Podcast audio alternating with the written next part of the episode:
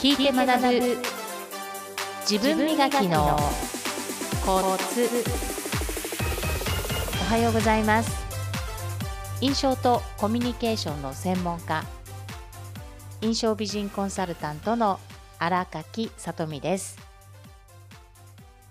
本日も最後までお付き合いください。よろしくお願いいたします。第146回目のポッドキャスト配信でございます。今回は心のチキンスープという本の中で紹介されているニューヨークに愛をという内容をお伝えしたいと思います。私は印象とコミュニケーションの専門家でありますが、独立した18年前はビジネスマナー講師として専門学校の非常勤講師で働いてました。ビジネスマナーだけでなく、プラス心のあり方、心の持ち方とか考え方ってすごく大事じゃないかなと思っていたので、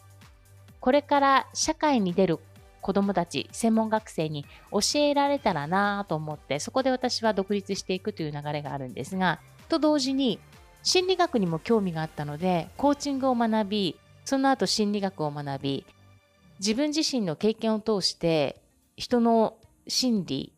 心の動きっていうものを自分を通して客観的に感じたり、人を通して感じたことをちょっとフィードバックして伝えて当たっていたり間違っていたりっていうことも多く繰り返しながら今があるんですが、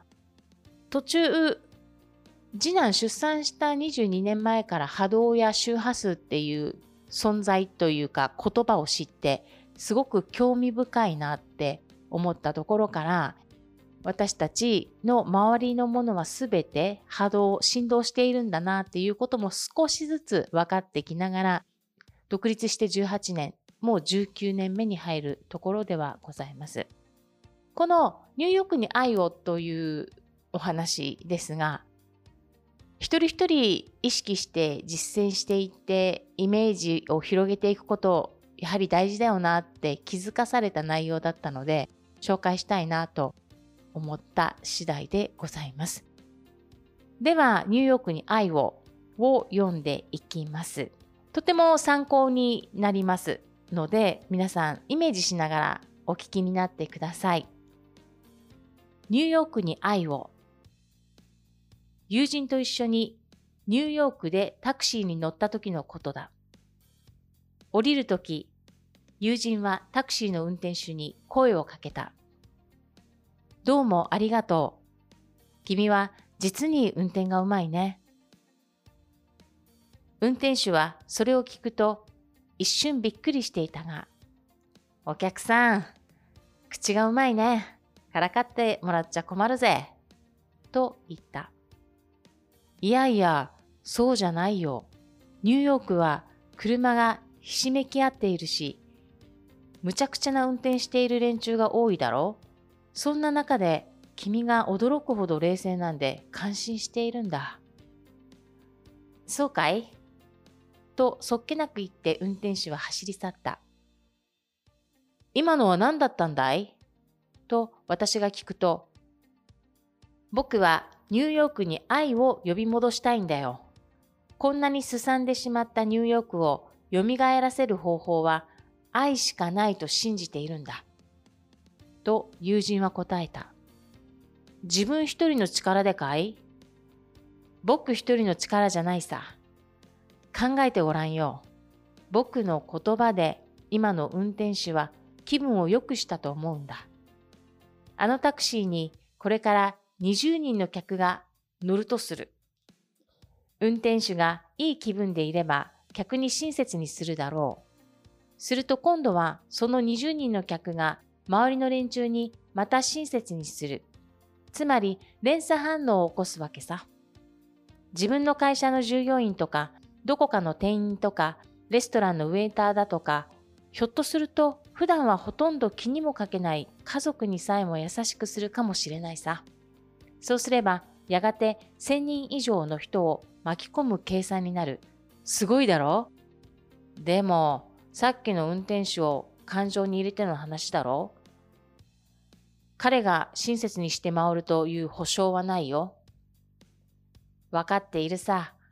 人それぞれなんだから。だけど、もし僕が今日10人の人間に親切にしたとして、その中のたった3人だけでも気分が良くなってごらん。それが回り回って3000人以上に影響を及ぼすってわけさ。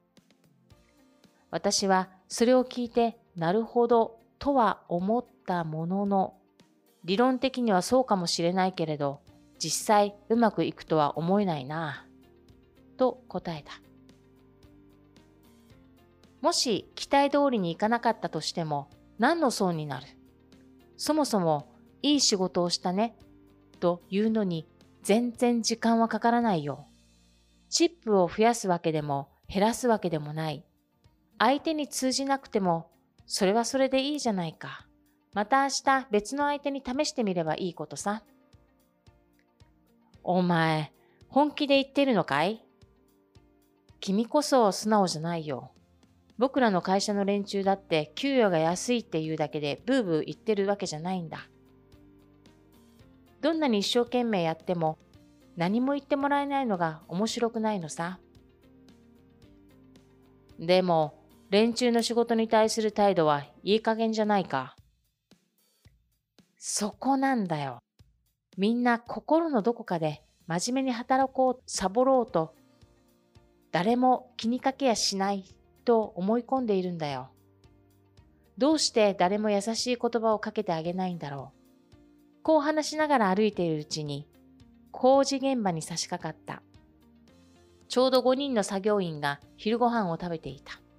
友人はそこで立ち止まると、建設中のビルを見上げながら従業員たちに話しかけた。すごいね。素晴らしい仕事ぶりだ。こんなすごいビルを建てるのはさぞかし難しいし危険なんだろうな。作業員たちはこの不思議な男をいぶかしげに見上げた。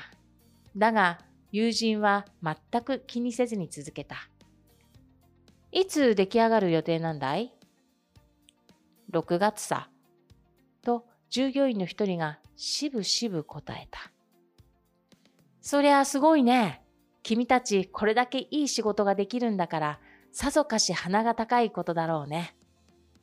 従業員たちはあっけに取られたままだったが、私たちはまた歩き始めた。お前には参ったよ。ラマンチャの男にはお前みたいな人間が出てくるけれど、実際にお目にかかったのは初めてだよ。と私は言わずにはいられなかった。あの従業員たちが僕の言ったことをかみしめてくれれば、きっといい気分になると思う。こうやってこの街全体がまた少しずつ幸せを取り戻すんだ。でもやっぱりお前一人の力では無理だよ。と私はまだ賛成できずに言った。肝心なのは途中で諦めないことなんだよ。大都市の人間に昔のような優しい心を呼び戻すのは至難の技かもしれない。でも、他の人たちもこの親切キャンペーンに参加してくれるようになれば、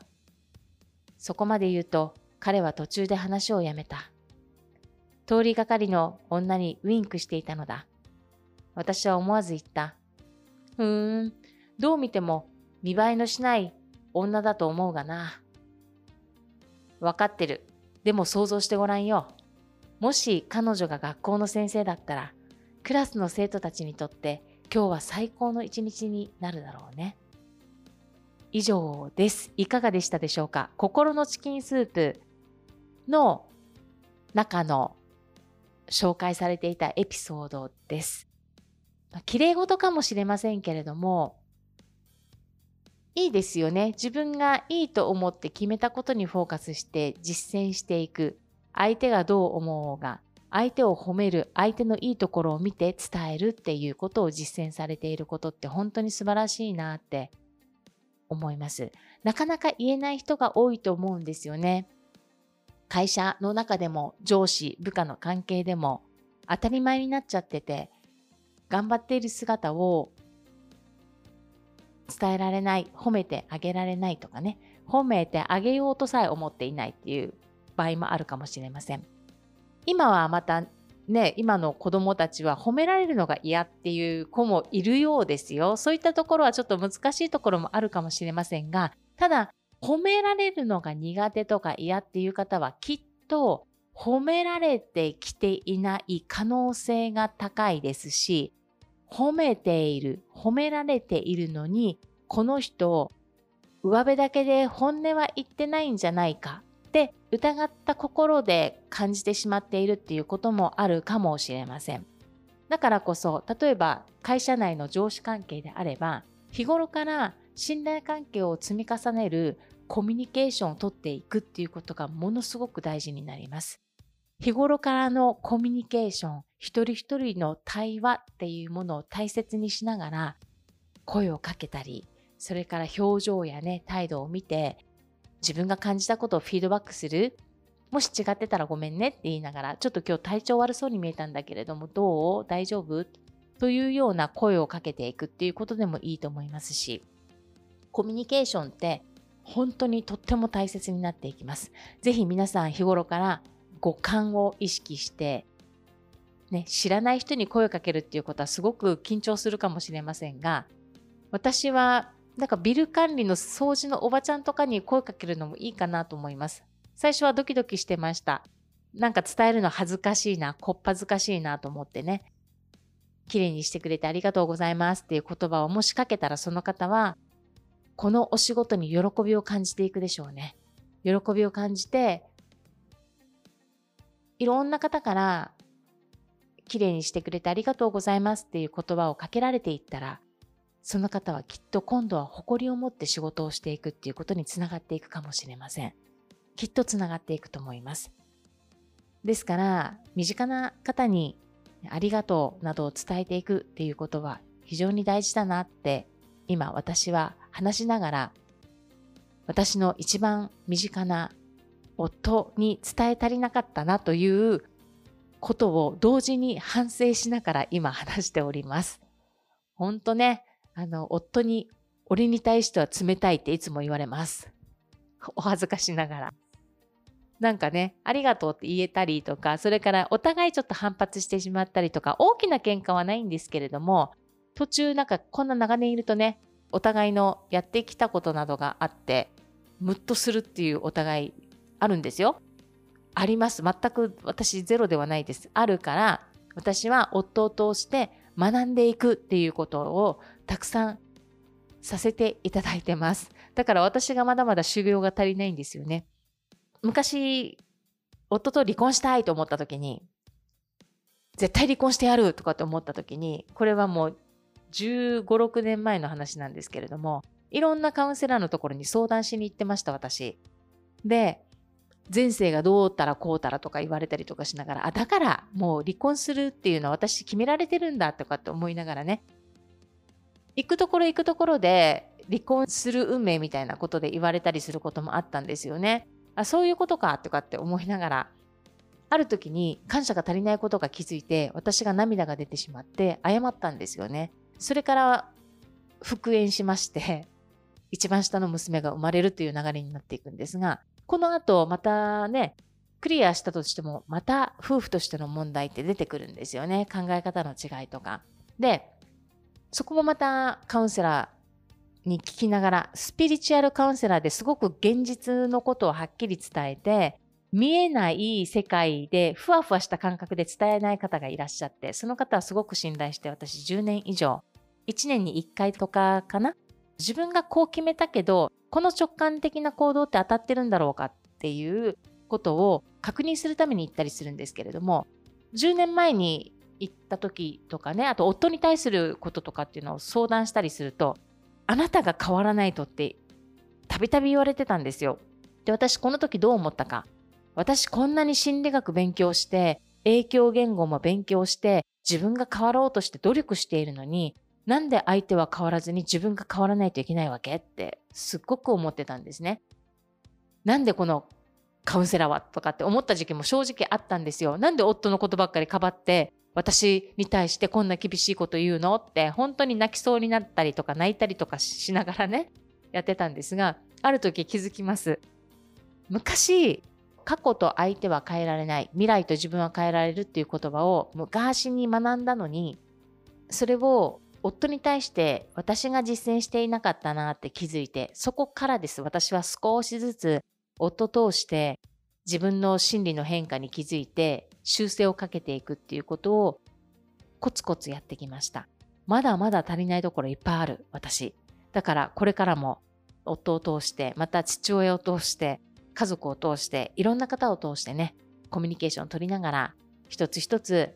課題をクリアをして自分の人生の道を開いていきたいなと思います。ということで皆さん今回のニューヨークに愛をというテーマで心のチキンスープの中からご紹介いたしました。ニューヨークに愛をだけでなく地球に愛をということで皆さん身近な一人に温かい言葉、言葉も波動ですから周波数ですからちゃんと相手の行動とかを見ながらやっていることをね素晴らしいとか具体的に褒めていくっていうことすごく大事なのでこっぱずかしいかもしれませんが一人ずつ少しずつ行動していくと世の中は変わっていくのではないでしょうか。では皆さん今週もニコニコスマイルでハッピーウィークをお過ごしください。皆さんのもとに素敵な出来事がたくさん舞い込んできますよう心から祈りましてポッドキャストの配信を終了します。最後までお付き合いくださいましてありがとうございました。また来週お会いしましょう。